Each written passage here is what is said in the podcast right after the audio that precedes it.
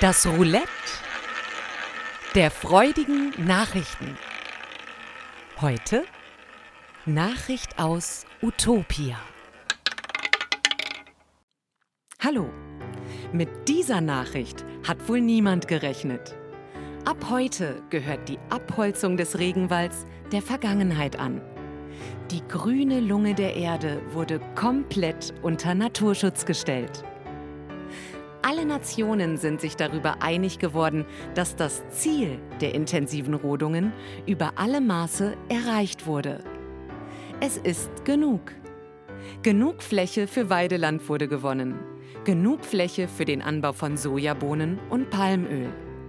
Es wurden ausreichend Bodenschätze geborgen, Tropenhölzer verarbeitet und Tierarten ausgerottet.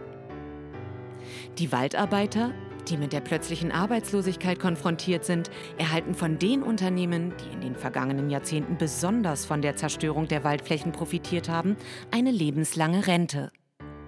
Sprecher dieser Unternehmen gaben einstimmig bekannt, dass sie sich freuen, endlich etwas zurückgeben zu dürfen.